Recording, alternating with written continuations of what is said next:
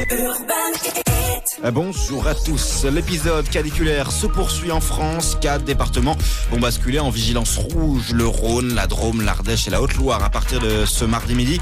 Par ailleurs, 49 départements sont en alerte orange, du Bas-Rhin jusqu'à la Haute-Garonne en passant par la Vienne, les Deux-Sèvres et la Vendée. Et trois nouveaux départements concernés par l'alerte. Dans ce contexte, plusieurs grandes villes s'organisent. À Lyon, Bordeaux ou encore à Toulouse, les parcs, les jardins et les piscines vont rester ouverts plus longtemps en soirée pour permettre aux habitants de se rafraîchir. Qui sont même gratuites à Marseille jusqu'à demain. Dans l'actualité également, Emmanuel Macron a salué la mémoire de Nicolas Latourte, un homme qui défendait nos idéaux. L'adjudant a succombé, on le rappelle, dans un exercice opérationnel, précise Élysée. Une annonce qui intervient quelques jours seulement après le décès d'un autre militaire français en Irak. C'était vendredi lors d'un accident de la route sur le terrain des opérations. Ils ne se déplaceront pas. Les maires écologistes de Bordeaux et de Strasbourg, Pierre Urmic et Jeanne Barséguian, ont annulé leur venue aux journées d'été du Parti d'Europe Écologie Les Verts. En cause, selon l'Express, la venue du rappeur Medine à la rentrée du parti.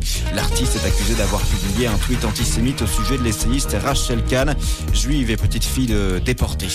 Également dans l'actualité, la durée de vie du réacteur 1 de la centrale nucléaire de Tricastin, prolongée de 10 ans.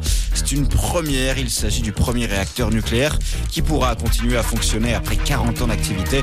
On rappelle qu'en février dernier, l'Elysée avait annoncé le lancement d'études pour préparer la prolongation de la durée de vie des centrales existantes à 60 ans et plus. Et puis cette victoire qui fait du bien en tennis, Caroline Garcia s'est imposée hier soir face à la Tchèque Linda Flurvitova lors du premier tour du tournoi WTA de Cleveland aux États-Unis. Son premier succès depuis le 6 juillet, c'était à Wimbledon. Elle sera opposée en huitième de finale à l'américaine Peyton Stearns. Voilà pour ce point sur l'actualité. Merci de l'avoir suivi. Je vous souhaite évidemment un très bon début de journée à notre écoute.